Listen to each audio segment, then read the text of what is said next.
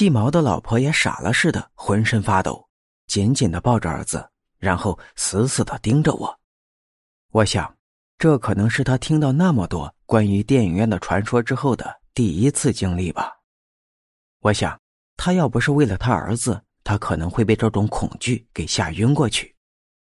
这时候，爸爸妈妈还有细毛听到孩子的哭声都出来了，看到这么多人一下子围过来。我算是能感觉自己还能呼吸，还有感觉。而细毛老婆看到一下子来了这么多人，精神一松，竟然嚎啕大哭起来。大家都关注着孩子，没有注意到我和细毛老婆那种恐惧的表情。细毛老婆一哭，我妈以为是她心疼儿子，还赶紧安慰她说：“没关系，小孩子啊都是这么长大的。”整个事情。也就我和细毛老婆最清楚，我不知道细毛老婆有没有把这些告诉细毛，反正我是把这些恐惧都憋在了心里。过了一会儿，弟弟才回来，我想当时幸亏他不在，要是他听到这些，肯定又不敢进剧院吃饭了。从此以后，细毛家里再也不让儿子在舞台上乱窜了，要么关在家里，要么出去玩。后来经常回来吃饭的时候，都听到细毛爸爸在楼上房间里骂人，也不知道骂什么东西，还拿手使劲的捶床。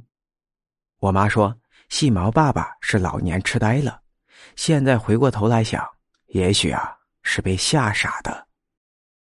而那条狗总是喜欢到吊死人的那间房里去叫唤，最后细毛把它拴到电影院门外，它在外面。依然对着电影院叫个不停，搞得整个晚上都睡不安宁。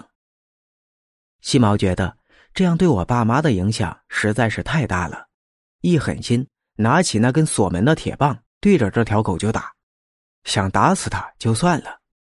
正所谓狗急跳墙啊，这条狗为了逃命，使劲的挣脱了拴绳，跑掉了。细毛还在后面对他说：“你要是再敢回来，我就打死你。”那条狗真的很长一段时间都没有再回来，直到第二年。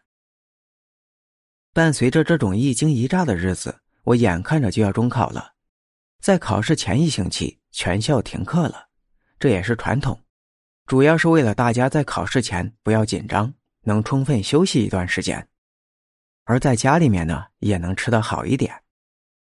可我哪能充分休息啊？我政治记不牢，那几天得恶补，连吃饭都是捧着书的。那段时间也没有空去考虑什么鬼不鬼的，而且爸妈时刻陪在身边，也很有安全感。考虑到奶奶和弟弟对我的学习的影响，而且计划生育楼靠街边，天一亮就很吵了。爸妈怕我休息不好，于是要我住到舞台房间里面去。因为那段时间电影院没有出现过什么状况。升学是大事儿，我也没有什么不愿意的。电影院后楼确实是个不可多得的安静地方，那种日子可是真舒服啊！爸妈陪在两边，要吃什么只要开口就可以了。细毛一家也是小心翼翼的，一到白天，细毛就把小家伙弄到外面去玩。晚上呢也睡得比较早，所以基本上他家对我没有什么影响。除了二楼细毛他爸偶尔的喊几声，其他时间都很安静。白天在房间里看书的时候，透过窗户往外面看，后面有一群小孩在那个臭水沟边上钓龙虾，细毛儿子也是其中的一员。小伙伴们都很认真的，为了不惊跑龙虾，都小心翼翼的。龙虾这种东西奇怪的很，越是脏兮兮的地方，越是繁殖的快。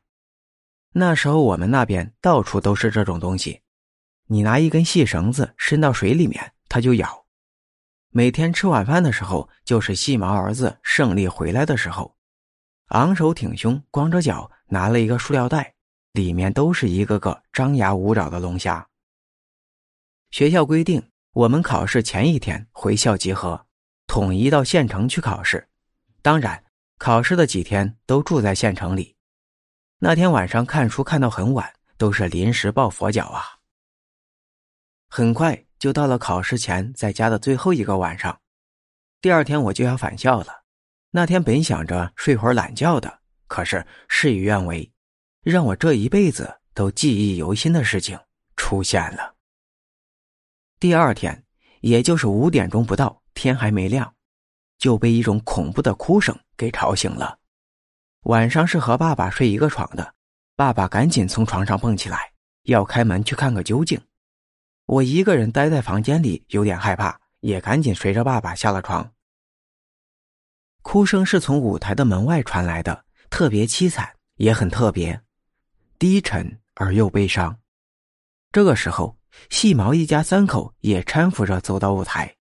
爸爸先是把舞台的灯打开，妈妈这时从房间里走了出来，大家都惊恐的看着那扇门。爸爸随手又拿起一根铁棒，朝那扇门走去。大家都挤在爸爸身后，等着爸爸开门。我惊慌的看着爸爸。只见爸爸咬紧着牙关，眼神非常愤怒，右手紧握着铁棒，左手迅速把门拉开，大家不由得往后退了一步。门一打开，大家都呆住了。